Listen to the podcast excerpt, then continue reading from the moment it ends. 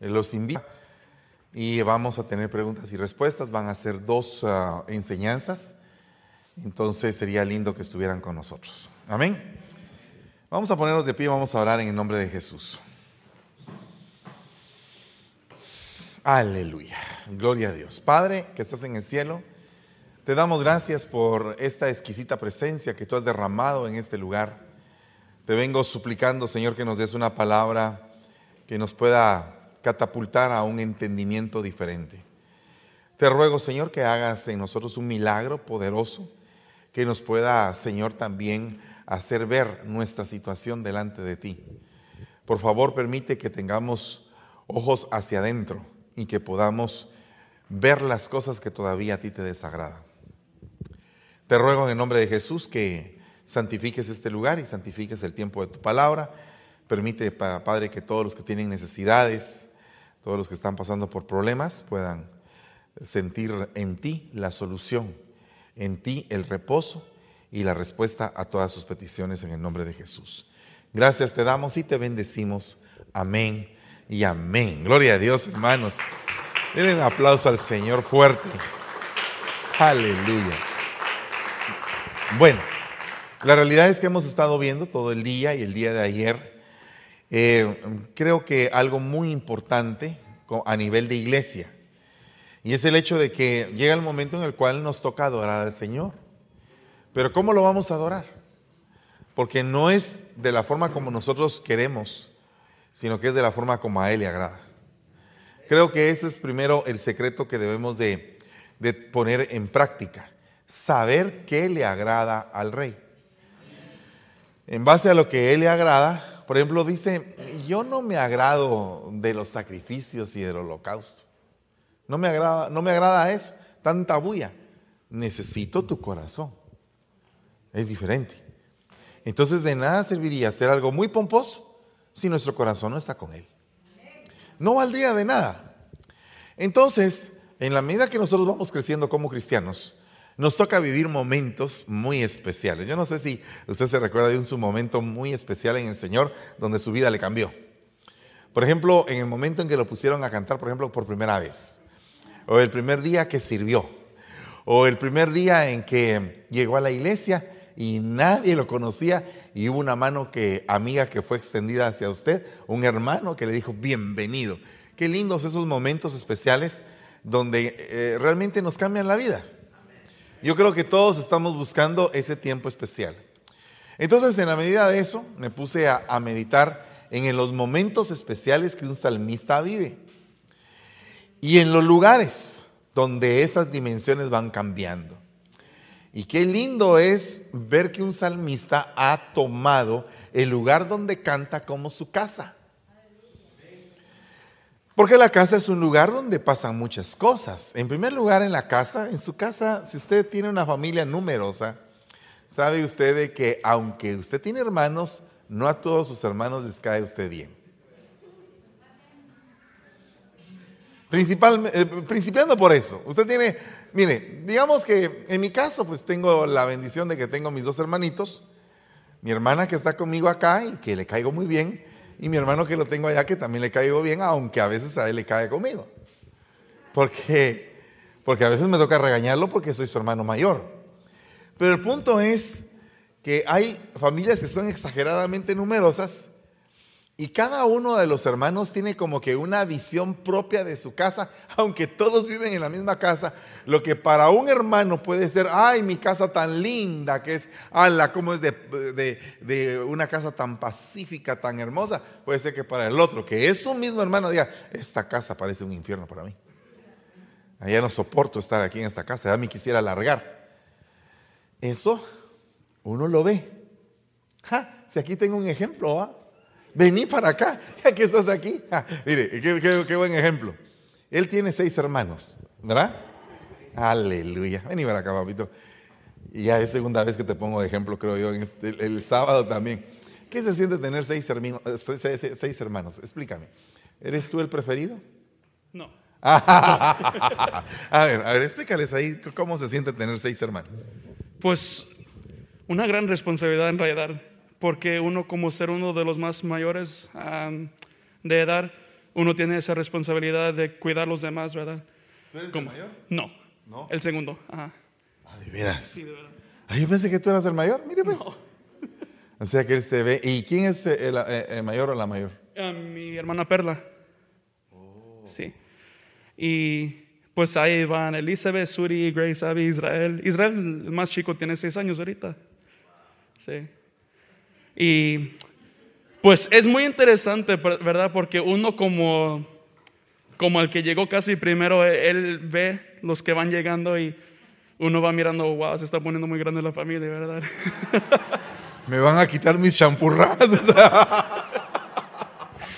En parte se sentía así porque ya ves, uno cuando está la familia chiquita, uno puede hacer más cosas, ¿verdad? La familia puede salir y, y ser diferentes cosas que una familia más grande. Ah, cuando empezaron a llegar am, los demás, ya sentí el efecto como ahora sí tengo que compartir un cuarto y, y toda esa cosa, ¿verdad? Mis hermanas, ah, no sé cómo lo hicieron, pero cuatro de mis hermanas tenían que compartir un cuarto por, por un tiempo y creo que todavía, nomás que una hermana salió a la universidad. ¡Wow! Gracias, hijo. Dios te bendiga. Mire, solamente ahorita nos dieron una gran lección, hermano. Una gran lección. En la medida que la iglesia crece, imagínese usted que llega el momento en el cual la iglesia está atorada y usted se tiene que levantar para recibir al que viene de afuera. Y usted se queda parado, todo el culto. Ala, sí, qué, qué, gran hermano va. Usted paradito porque la iglesia está llena. Qué alegre eso. Imagínese usted que tienen que compartir la champurrada. Primero era para él solo. ¿Qué es champurrada? Ser un pan así redondo, aplastado. Entonces, imagínense usted ese pan, el mollete, champurrada, o ¿cómo se llama? Cubilete, o no sé cómo se llama. Una torta, una concha, una campechana, así. Y de repente ya no es así, es la mitad, ya son dos. Y después son seis hermanos. Un pedacito de la campechana. Ahí imagínese usted en una iglesia. En la medida que va creciendo la necesidad, se necesita ayudas, se necesita personas que tienen que compartir con nosotros lo que con ellas han compartido otros. Entonces, fíjese que es bien tremendo porque la iglesia hay que tomarla como una casa. Eso es como que eso es como que la premisa o la parte más importante de un salmista es que se sienta en su casa. ¿Verdad? Oiga lo que dice, bienaventurados los que habitan en tu casa. Perpetuamente te alabarán. Fíjese qué tremendo resultado es tener casa. Es que perpetuamente te van, vas a estar alabando. Bienaventurado el hombre que tiene en ti sus fuerzas, en cuyo corazón están tus caminos. Entonces, fíjese que estábamos platicando de las esposas de David, porque si hay algo importante,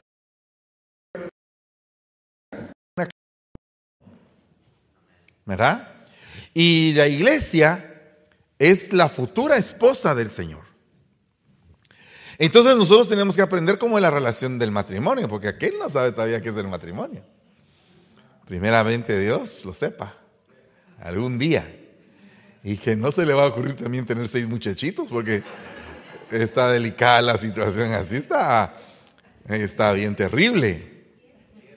Ah, siete. Imagínese usted. Bueno, pero entonces imagínese que David tuvo siete esposas. Bueno, eh, por, favor nadie va a agarrar ese rema, ¿verdad?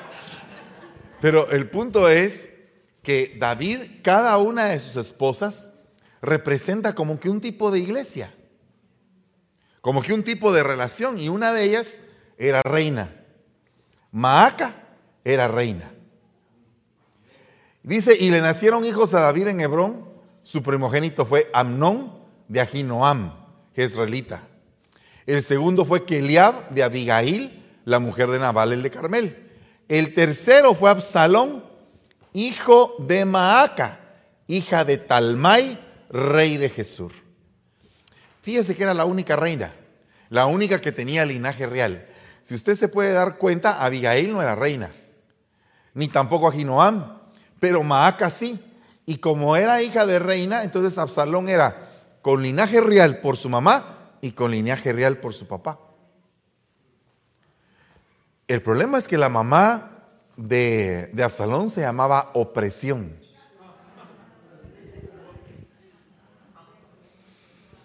Entonces, imagínense usted que, que Maaca dio a luz al hijo que se rebeló y que quería destronar al padre.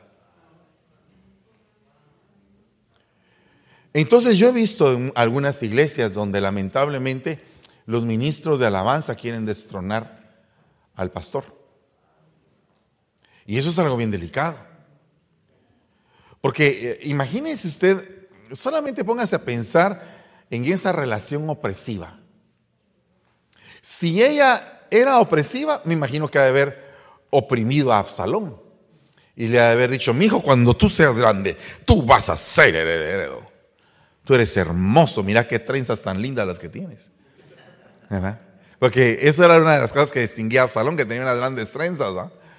Dice que eh, su pelo pesaba no sé cuánto. Imagínese usted ese tipo para, para peinarlo, era todo un escándalo, ¿verdad? Yo lo hubiera llevado al África ya, hasta el más alambrudo, lo ponen así con trenzas y todo, fíjese usted. No sé cómo le hacen, ponen así unos un montón de trencitas. Al rato ya anda la persona así con trenzas. No se va a asustar si a mí me ve un día así. Entonces el punto es que esta, esta madre, cuando eh, le enseñaba a su hijo, le enseñaba la cultura de la opresión. Hasta que llegó a presentarse en contra del dulce cantor de Israel. Imagínese usted que aquel adorador aquel hombre que, que había sido experimentado en un montón de menosprecios, porque había sido menospreciado por su padre en el momento de la unción, había sido menospreciado por sus hermanos cuando él les llevó eh, eh, alimento para la guerra. Fue menospreciado por el rey Saúl porque le quiso poner su armadura. Fue menospreciado por el gigante porque dijo, esto es un muchacho con palos y, y vienes en contra de mí fue menospreciado, imagínense, por su mujer, por su esposa, Mical. Entonces el hombre era experto en menosprecios. Pero resulta que a pesar de todos los menosprecios, el hombre no dejaba de cantar. ¿Verdad? No dejaba de cantar. Cuando la, mujer quiso eh, avergonzarlo porque aquel estaba remolineando y todo, el hombre no se paró, el hombre dijo, por encima de ti yo voy a seguir remolineando. ¿Verdad?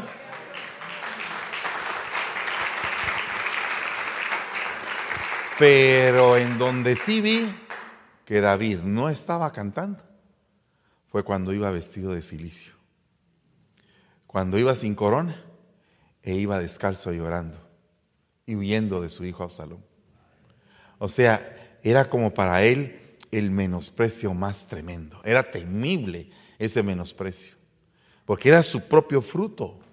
Era venir, educas a un muchacho, le das la champurrada, lo pones panzón, crece, se pone hermoso y de repente ese muchacho que tú ves como que te querés realizar con él, ahora resulta que ese muchacho se levanta en contra tuya.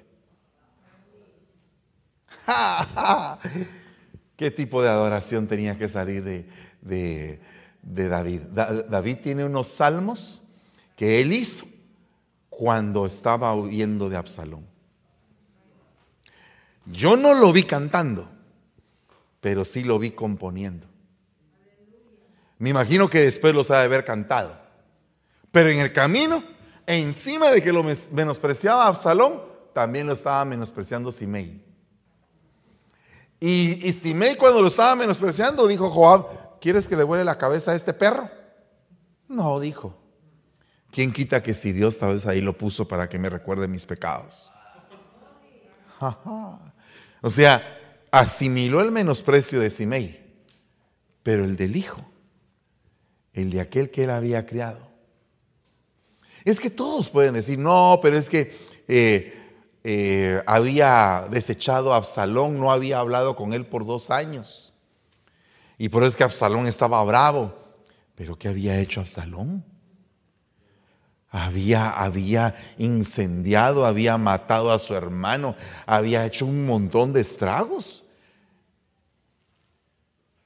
el único castigo que recibió fue que el rey no lo recibiera.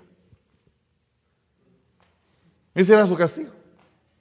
O sea que el rey pesó el corazón de ese muchacho. Lo voy a poner de otra manera. Está un director aquí de la alabanza bien bonito. Ala, así chilero. Y entonces no es egoísta, es bien contento, bien alegre y todo. Y entonces viene un güirito así chiquito, así, un muchachito. Y él lo empieza a formar. Lo empieza a formar, le empieza a enseñar, ya creció, ahora canta y ahora él se cree más importante que el que le enseñó.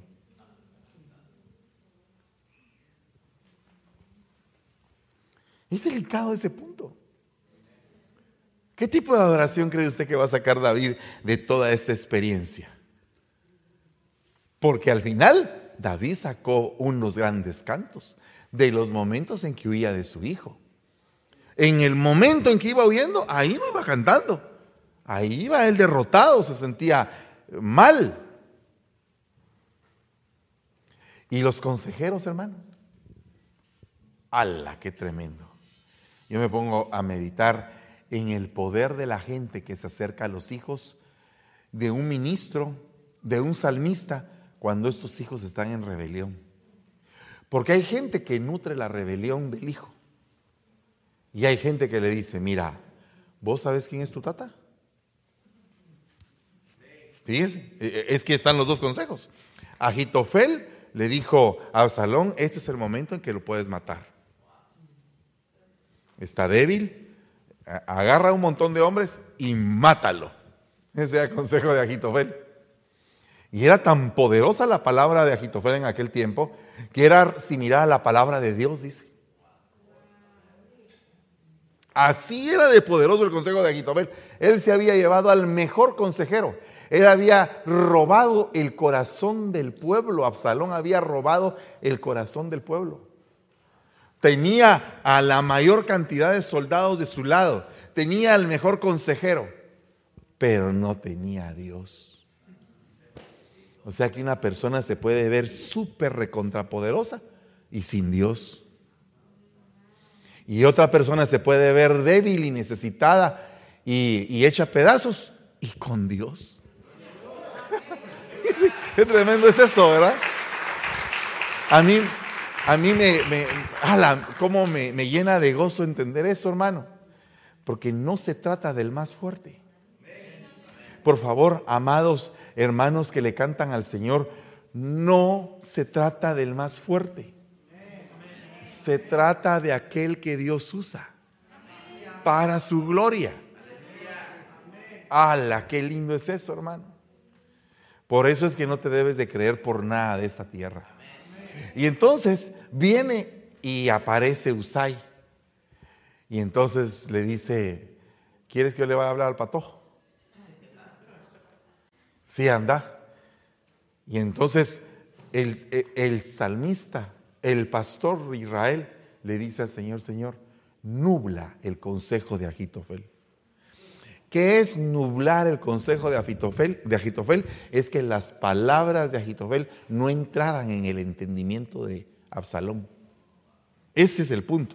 Nubla el consejo es que los ojos de Absalón no pudieron ver el valor del consejo que le daba Agitofel, aunque era el correcto para destruir a su padre.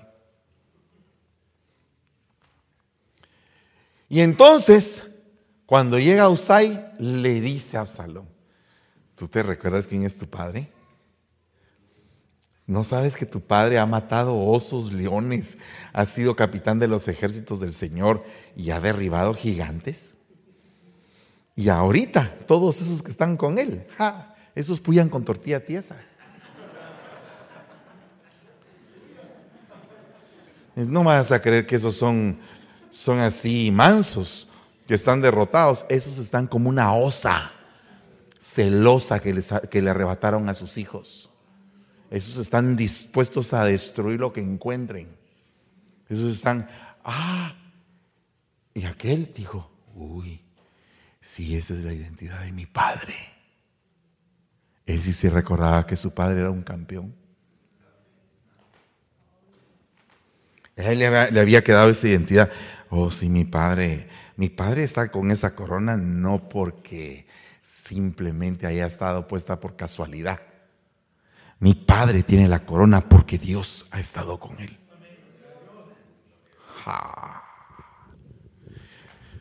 Eh, una persona se confunde porque la persona piensa que estar en el altar es fácil.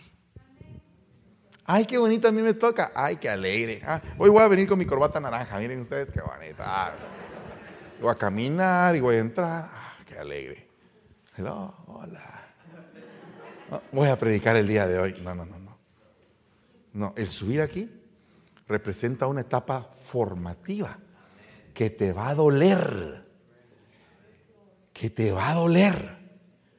Y que en la medida que te duela, mejor si te duele. Mejor si te duele. Mire, a mí me gusta el box. Me voy a ministrar con usted. Me gusta el box. Pero hoy estaba viendo una entrevista de un boxeador, Juan Manuel Márquez se llama. Y entonces le pregunta al entrevistador, pero ¿cómo hiciste tú para, para pegarle el cuentazo de suerte a Manny Pacquiao en aquella película, que lo dejó noqueado? ¿Verdad? Y él le dice, ese es el problema, dice él que no fue un golpe de suerte. Lo ensayé cinco meses ese golpe. Un golpe lo ensayó cinco, cinco meses. Y existe el video de un sparring que él noqueó de la misma manera como noqueó a. Entonces la gente cree que cuando una persona sube al ring, sube simplemente a ver cómo, cómo le va. No. Todo es una matemática mental todo es una gran estrategia, un plan. ¿Qué es lo que va a pasar? ¿Cómo te va a responder? ¿Qué puede darte? ¿Qué no te puede dar? ¿Cómo te puede hacer daño? Todo es un análisis. El problema es que el cristiano no, no analiza cómo es que el diablo le puede hacer daño. Y una de las formas como un salmista pierde su canto es cuando lo oprimen. Pero ¿cómo es la opresión? ¿Porque le exijan? No. No porque al boxeador le exigen. Y le exigen para que dé la talla, para que sea de campeonato mundial. O sea, opresión no significa que yo te exija y te diga, tienes que cumplir con lo que, con lo que dijimos. Eso no es opresión. Eso es responsabilidad. Son dos cosas distintas. Eh, significa disciplina. O sea, si tú quieres ser de campeonato mundial, Tienes que trabajar como de campeonato mundial. Tú quieres descollar los grandes predicadores, las grandes iglesias. No están ahí solamente porque ahí están. No. Mira que te mando que te esfuerces y seas valiente. Mire, si la conquista de Canaán hubiera sido tan fácil, entonces simplemente se hubiera sentado Josué a esperar a que Dios destruyera todo cuando salieron de Egipto, ¿quién hizo toda la obra? ¿Quién peleó por ellos? El Señor. El Señor los soltó de las garras de Faraón, pero el Señor mandó el granizo, el Señor abrió el mar, el Señor envió las pulgas, el Señor, todo el mundo se estaba rascando y las ranas también. Todo lo mandó el Señor. O sea, la pelea fue de del Señor.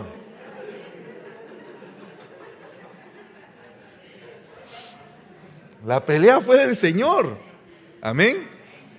Pero cuando llegaron a Canaán, eh, eh, eh, momento, ya los liberé de las cargas de los egipcios. Mandé las pulas, las ranas, los piojos, todo. Puse el Nilo rojo, eché el granizo del cielo. Esa fue mi pelea. En el desierto les di maná, nube y columna. Bueno, ¿ahora qué? Perezosos. ¿Ya se acostumbraron? No, ahora a chambear, pues. Vayan a conquistar y destruyan a las naciones enemigas. Yo estoy con ustedes, pero quiero ver que ustedes vayan a pelear. Entonces el punto aquí es que no es opresión que tú le exijas a alguien que dé una talla. No es opresión esa. Opresión es otra cosa. Dice que los capataces oprimían con duras cargas a los, a los israelitas. con cargas que no podían sobrellevar. Entonces, hermano, yo me siento oprimido en alabanza porque me exigen que sepa solfa. Pues, si no sabes solfa, pues no puedes tocar y no te sientas oprimido. Descansa. Hermano, es que yo toco la flauta al oído. No, no, no, no, no es así. No es así. Lo que tú tienes que entender es que opresión es una cosa. Opresión es una cosa. Disciplina es otra. La disciplina produce un canto. Un canto de una gente que se dejó formar. Aleluya. Mire, mire, le voy a leer esto. Oiga. Entonces dijo Jacob a Labán, a Labán, dame mi mujer, porque mi tiempo se ha cumplido para unirme a ella. Entonces Labán juntó a todos los varones de aquel lugar e hizo banquete al atardecer del día fijado para la boda. El novio y sus amigos se dirigían en procesión a la casa de la novia. Oh, qué alegre. Y le dieron gato por liebre. Y había trabajado. Y no se rajó, porque dice que esos años le habían parecido pocos a él. Eran siete años de trabajo por la chica. Él trabajó los siete años.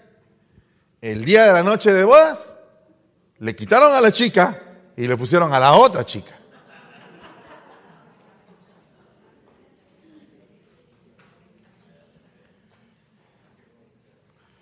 Tremendo, ¿verdad?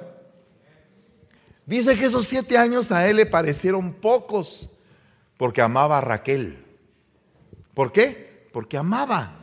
Entonces, cuando una persona ama las cosas de Dios, le pueden exigir, le pueden pedir tallas, le pueden pedir medidas, le pueden pedir lo que sea, que esa persona le va a parecer poco porque ama. Ese es el punto del verdadero salmista, del que tiene intimidad, del que conoce que es una casa. Cuando tú conoces que es una casa, no importa la talla que, que te pidan, tú siempre vas a dar porque amas. ¿Acaso usted no ha cantado el coro de Rafael que dice, estar enamorado es confundir la noche con los días? ¿Ha sentido usted eso? Dígame, ¿usted alguna vez ha estado enamorado? Estar enamorado a, a las 2 de la mañana. ¿qué estás haciendo? Y el otro contesta, acostado. Ni mo, ¿qué va a estar haciendo a esa hora?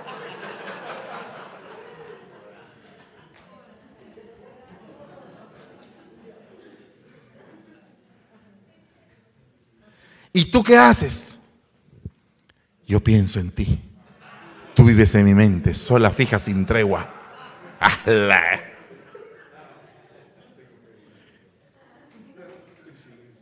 en silencio. ¿Vos te sabes el poema? A ver, por favor, ven para acá. Apoyanos con la virtud que tenés. A ver, ¿cómo es la cosa? Tengo que decirte adiós. En silencio, en silencio y sin nombrarlo. Pues yo no puedo arrastrarte a pagar tan duro precio. Sabemos que fuimos necios, que todo fue una locura, que mis locas amarguras ya llevamos compartidas, que si lo dictó la vida, que si fue nuestro destino, solamente es el camino de aquel que siempre camina.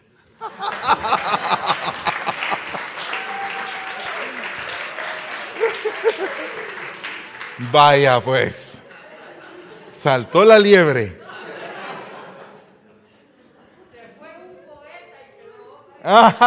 Se fue uno y quedó otro. Esa sí no te la sabía, me la sabía yo de vos. Solo no vas a recoger ofrendas todo.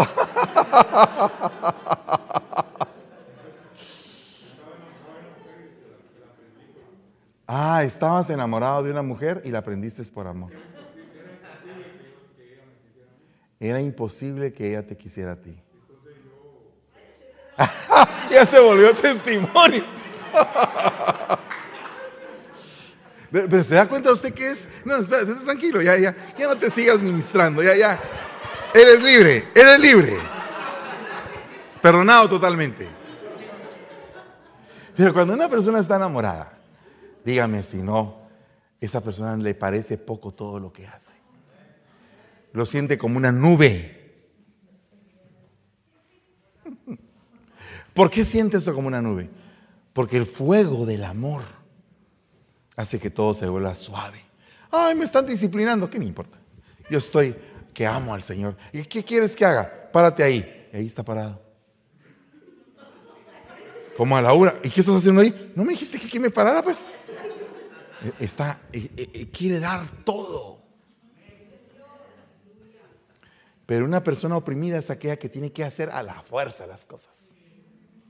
Fíjese que no es lo mismo disciplina, formación, a opresión. Opresión es, pues, lo haces porque lo haces. Aunque no querrás. Qué feo eso. ¿Alguna vez usted ha oprimido a alguien?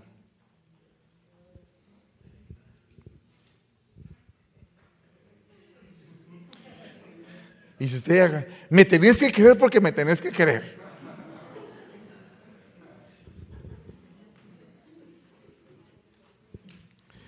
No, en el camino del Señor todo tiene que ser por amor. Sin amor no se puede hacer nada, nada, nada, nada se puede hacer.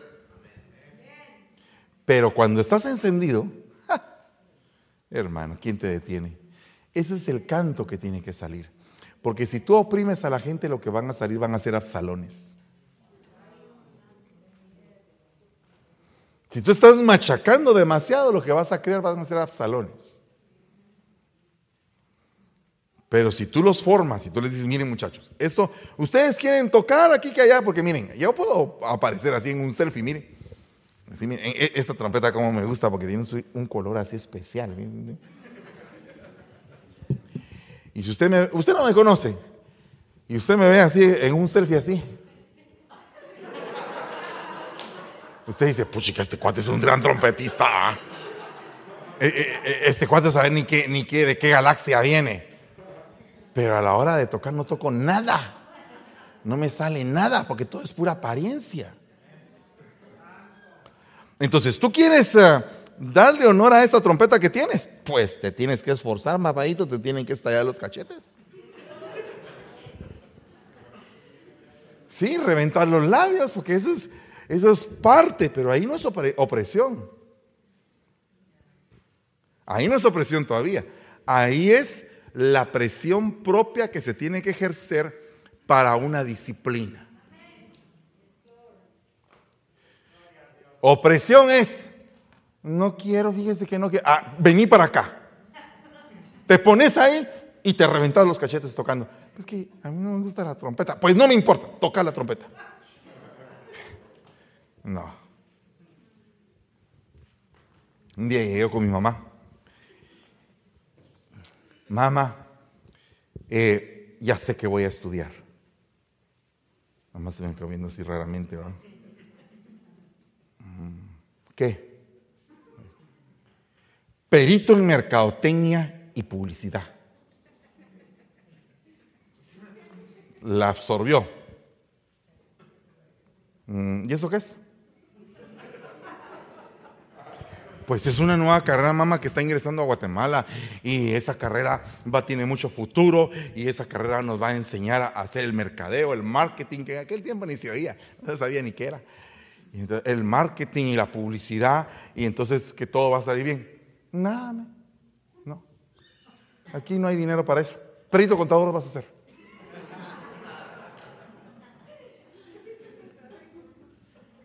Y yo, amén.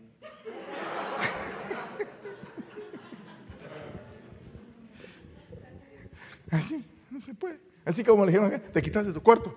Ahora, ahora son cinco los que habitan aquí.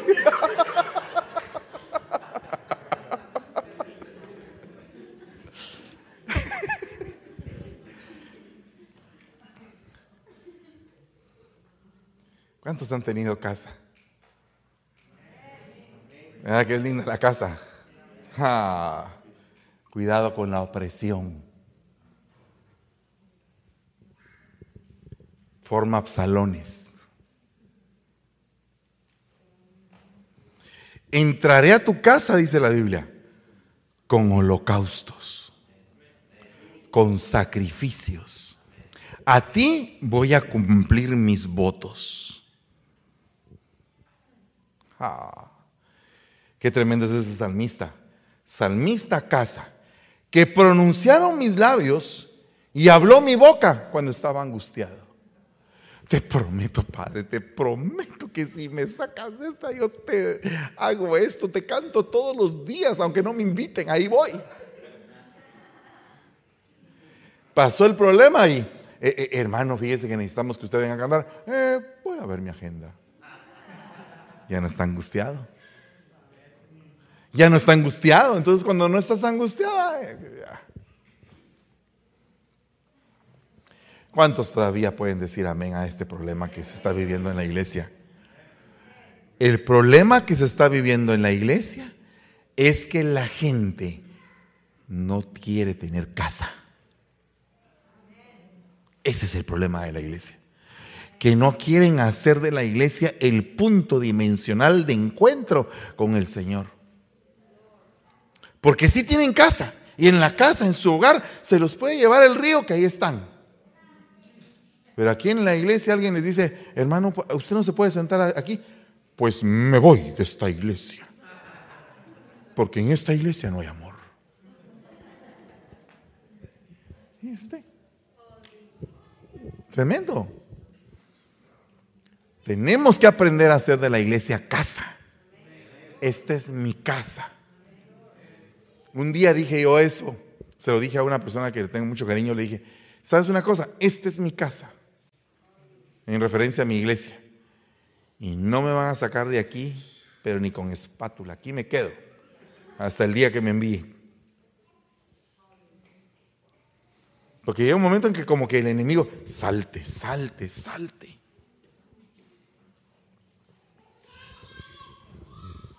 Hmm. Había una canción que se llama Salta, salta, pequeña langosta. ¿no?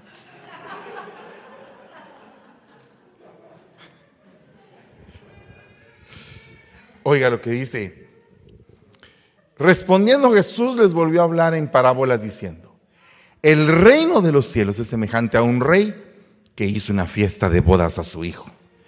Y envió a sus siervos a llamar a los convidados a las bodas, mas ellos no quisieron venir. Ay, Dios mío. Fíjese que estoy uniendo salmista, casa. Casa, altar Altar, Jesucristo en relación con su esposa, la iglesia.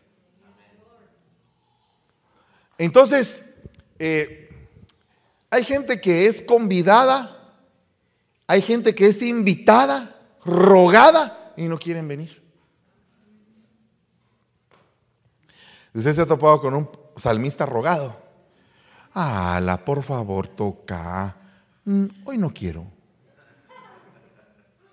hoy no, no es como, no hay como viento favorable para tocar. ¿Verdad? Hay gente que es rogada.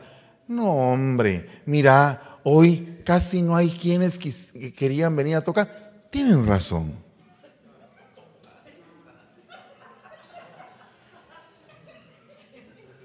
Dios mío. Imagínate. Son rogados y medios. Y dice, mire lo que dice el rey. El rey te está invitando a un festín porque su hijo se va a casar. Cada vez que hacemos un culto al Señor, ¿qué estamos haciendo? ¿Acaso no estamos preparándonos para el gran festín? ¿Verdad? Yo me imagino, no sé, aquí, imagínese usted el gran festín de bodas. Está la, novia, están los ministros cantores y salmistas, están los ministros primarios y, eh, el ángel saca su varita.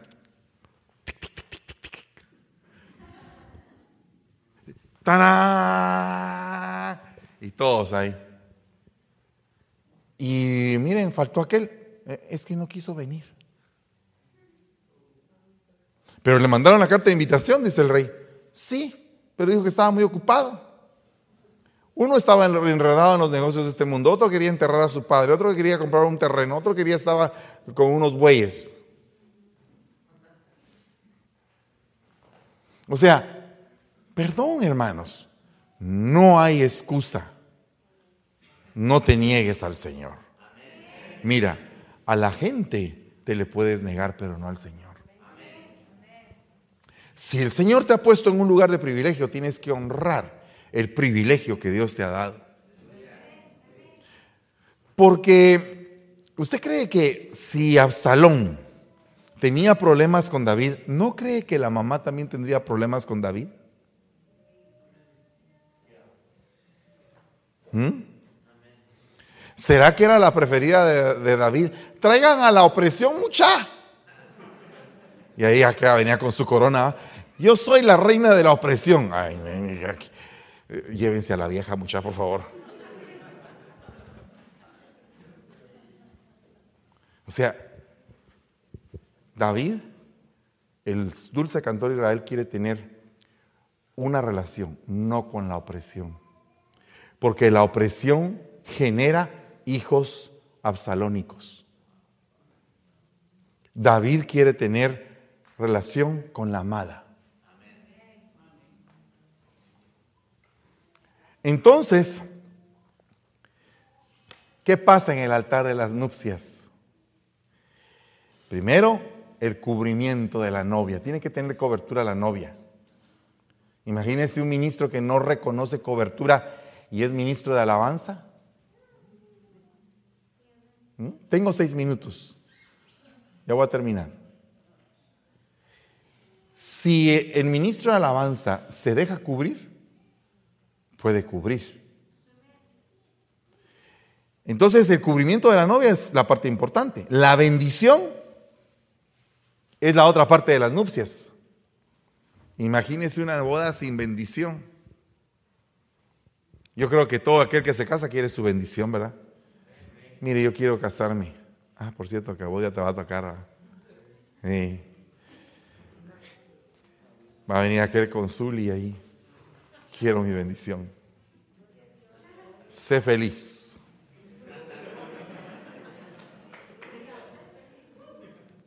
Con ella y ella contigo. Amén. Porque hay algunas parejas donde solo uno es feliz con ella y ella no es feliz con él. Hay otras parejas donde ella es feliz, mas él no es feliz. Y hay parejas donde todos son felices. ¿Cuántos quieren esa pareja? Todos felices en el pueblo. Entonces se hace la promesa. Eh, vas a estar con ella, ya te estoy eh, entrenando ahora, pero vas a estar con ella en los momentos difíciles. Amén. ¿Y en los momentos alegres? Definitivamente. Si pude estar con ella en los momentos difíciles, voy a estar con ella en los momentos alegres. Y entonces entran al, tabernáculo, a la cámara nupcial, al momento precioso de la intimidad.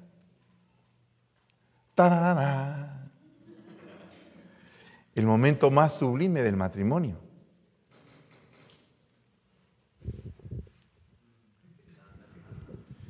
Oiga, mi tiempo está cerca. Quiero celebrar la Pascua en tu casa con mis discípulos. Quiero tener un lugar de intimidad con ellos. Quiero decirles a través de mi cuerpo y de mi sangre que les amo. Cada vez que tú tomas el cuerpo y la sangre, el Señor te está diciendo un mensaje. Te amo, te amo, te amo. Me he dado por ti y para ti, te amo. Aleluya. Póngase de pie en el nombre de Jesús.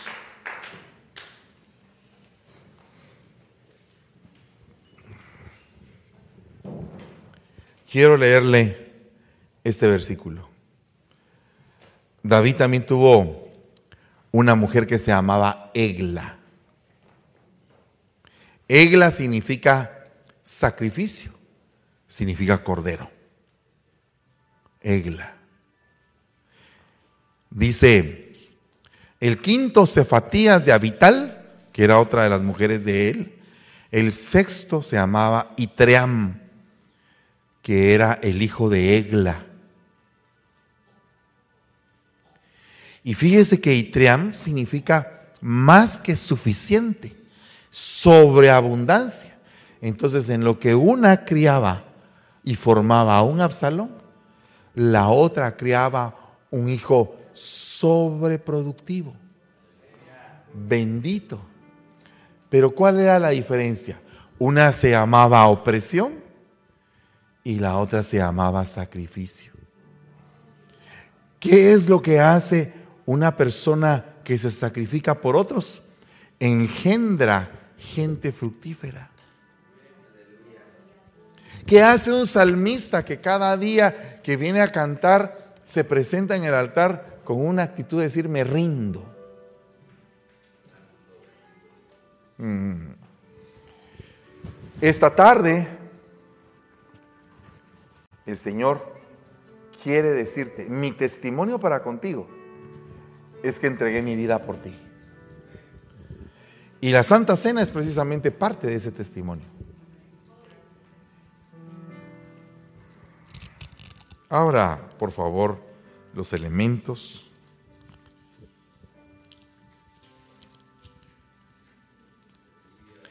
Padre, en el nombre de Jesús bendecimos este pan y este vino.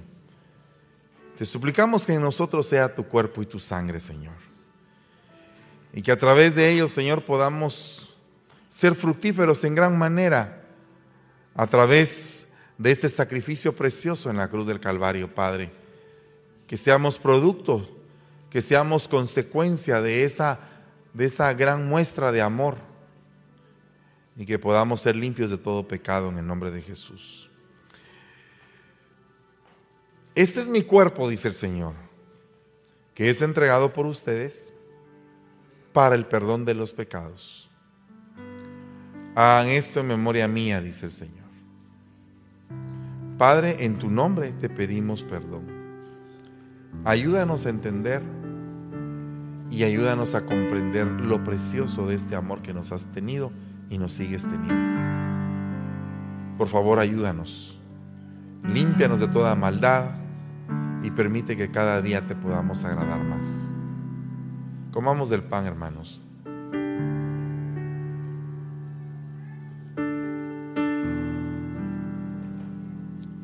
Esto es mi sangre, dice el Señor sangre de un nuevo pacto que hago con ustedes para el perdón de los pecados. Hagan esto en memoria mía, dice el Señor. Padre, tomamos este vino para que en nosotros sea tu sangre y sea la resurrección de vida, Padre. En medio de un mundo conflictivo, Señor, sabemos que tú nos estás preparando como la luz de la aurora. Gracias te damos en el nombre maravilloso de Jesús. Tomemos de la copa, por favor.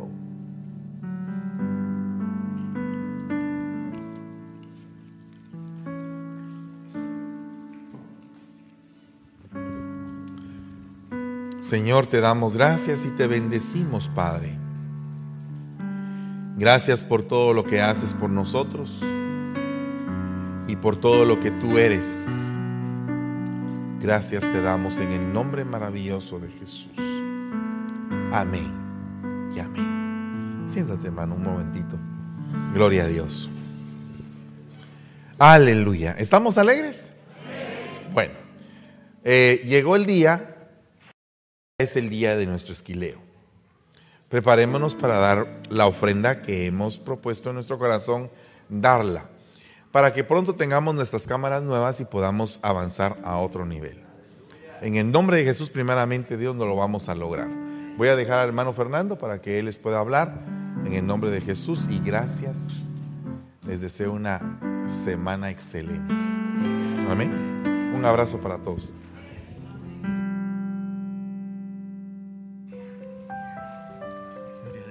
Es una preciosa bendición el culto de hoy, este servicio eh, donde hubo gozo, donde hubo palabra de Dios, donde también tuvimos santa cena, ese precioso privilegio de llegar a los pies de Cristo. ¿Cómo viviste este momento? Así es, Luis, realmente, como decía nuestro apóstol, estamos de fiesta, ha sido un día Amén. de fiesta, un día glorioso, mis Amén. hermanos, que sabemos que tanto como nosotros que estamos acá, aquí en, el, eh, en la iglesia, como ustedes que nos están viendo desde su casa han recibido, Amén. porque dice su palabra que todo lo que cae sobre la cabeza pasa Desciende. por las barbas, llega hasta las vestiduras y hasta los bordes. Amén. Y sabemos que ustedes en sus casas han recibido esa bendición, esa bendición que hoy ha habido para nosotros, para Amén. cambiar esa adoración, para que cambiemos y transformemos esa adoración. Amén. Tan importante que es aprender de esto. Y amado hermano, esto no se acaba aquí hoy día domingo, sino que mañana seguimos desde temprano. Al principio de este servicio les comentábamos que tenemos nuevas cápsulas Así con es. el Consejo de los Ancianos. Desde muy temprano, por favor, active las notificaciones. Y por la tarde también tenemos eh, discipulados. Así es, hablando de la tarde, Amén. nuestro apóstol dio la invitación para que mañana podamos venir a ese discipulado que va a haber. Amén. Es muy importante. Si usted no pudo venir hoy por su trabajo, por algún inconveniente, lo invitamos Amén. para Véngase que mañana. mañana se venga a recibir esa palabra, esas dificultades que, que se está viviendo en la iglesia, ¿verdad? Como Sí, él decía, sí, amén. Se, se trabajen de una manera diferente. Amén. Amén. Luis, y así como tú decís de las actividades, ya se prepara para, ya se preparan nuestras hermanas damas para el Amén. Uh. 17, 18 y 19 de noviembre. para Retiro de damas. Así es. Amén. Eh, es. Será en la ciudad de Burlingame. Ah, la información va a aparecer en pantalla. Hay distintos precios ya que las hermanas se van a quedar ahí. La primera noche es noche de gala. Habrán eh, invitadas especiales en la palabra del Señor. También estarán distintos grupos de alabanza invitados. Así que por favor, siervas, esto ha sido una gran bendición y, y básicamente ellas han tenido desayunos. Amén. Así es. Y este retiro viene a, viene a ser como un gran desayuno, viene a ser como un gran cierre de este año de la bendición que ellas han, han recibido. Gloria a Dios, así es. Recuérdense, noviembre 17, Amén. 18 y domingo 19 es el cierre de este retiro, donde todas están invitadas. Y aquí también, Luisito, yo sé que todos estamos contando también. tenemos una gran invitación para el 4 de diciembre. 4 Amén. de diciembre tenemos la Santa, una Santa Una vez más. Una vez más, donde cada Amén. Santa convocatoria ha sido Una nueva bendición, Pero una amén. bendición magnífica, mis amados hermanos, Amén. grande. O sea, sobreabundante. Es una gracia tan linda que se vive en esos eventos y que queremos invitarlo a usted para que venga y venga. Hoy va a ser acá en San Francisco, en nuestra casa. Uh. Amén. En nuestra casa aquí en la Isla del Tesoro. Gloria la a Dios. 401, ¿verdad? 401 13 calle San Francisco, California, la isla del tesoro. Eh, véngase por favor a compartir esta, esa bendición. Realmente son temas más profundos. Son temas que lo van a edificar a otro nivel. Así que apunte este día, eh, 4 de diciembre. eh, Va a haber palabra, van a haber estudios, alabanza. Así que, hermano, véngase con un cuaderno, véngase con una computadora para poder anotar todos estos remas. Así es, desde las 8 de la Amén. mañana los vamos a estar esperando. Aquí va a Amén. haber doble comida, doble Amén. bendición. Y venga, se prepárese, venga acomodado porque ya entramos con el frío, la temporada Amén. un poquito de frío. Amén. Entonces, véngase abrigadito, véngase bien preparado, mis amados hermanos. Luisito, también tenemos, ya se acerca el fin de año y ya estamos Amén. esperando La preproclama. La proclama, Luisito. la Gloria proclama, a Dios. también la, la preproclama, vamos a estar todos conectados. Esta vez será acá en Estados Unidos. We are so excited. Será en la ciudad de Chicago, pero nosotros también vamos a tener nuestra reunión acá de- eh, para estar en un mismo espíritu y también la proclama. Así que alístese 31 de diciembre. Desde ya haga planes para que venga usted con toda su familia. Así es que tiene el Señor para este nuevo año, Amén. para cada uno de nosotros, porque este año que estamos terminando es un año glorioso en el que muchos pudimos recuperar trabajo, Amén. salud, Amén. pudimos recuperar el amor en nuestra familia, tantas cosas. Nuestra relación con Cristo. Después de es esta pandemia bajó, todas las cosas cambiaron y está subiendo otra vez. Lo podemos sentir. Amén. Así como tú decías, entonces lo invitamos para que toda la semana se conecte con nosotros. Uh. Amén. Que toda la semana, porque toda la semana hay palabra para todos, para los grandes, para los hombres, para las mujeres, para los padres, para los hijos, para los adoradores, para Amén. todos hay palabra y usted no se la puede perder. Amén. Y no se olvide, los días sábados por fin tenemos Stage Kids, que empezó el sábado pasado. Si usted, eh, si sus hijos no lo han visto, por favor, enséñenles el video. Está disponible también en, en nuestra cuenta oficial de YouTube. Síganos en las redes sociales y por favor, eh, espere esto con los más pequeños de la casa. Fue una gran bendición ver a Gloria con los eh, chiquitines Hermano y a, Evangelito. Evangelito, A ver. Evangelito. Y a todos los chicos que hicieron posible eso, todo el esfuerzo de todos Amén. ellos, eh, en las familias, todos los que estuvieron ahí eh, siendo parte de esa producción tan linda, Preparada ahora para la ustedes. compartimos con ustedes. Pues Amén. recuérdense, mis amados hermanos, nos despedimos de Amén. ustedes en nombre de cada uno de los que hacen posible esta Esa- transmisión. sí, todos los servidores que están detrás de cámaras, sonidos, alabanza, más de 100 personas haciendo posible este servicio que llega con mucho amor a ustedes y que es un sacrificio de parte de nosotros para el Padre. Así que siempre estén conectados con nosotros. Nosotros somos Restauración, Ministerio Sebenecer, San Francisco. La palabra que restaure y alimente mi interior, que me muestre el camino.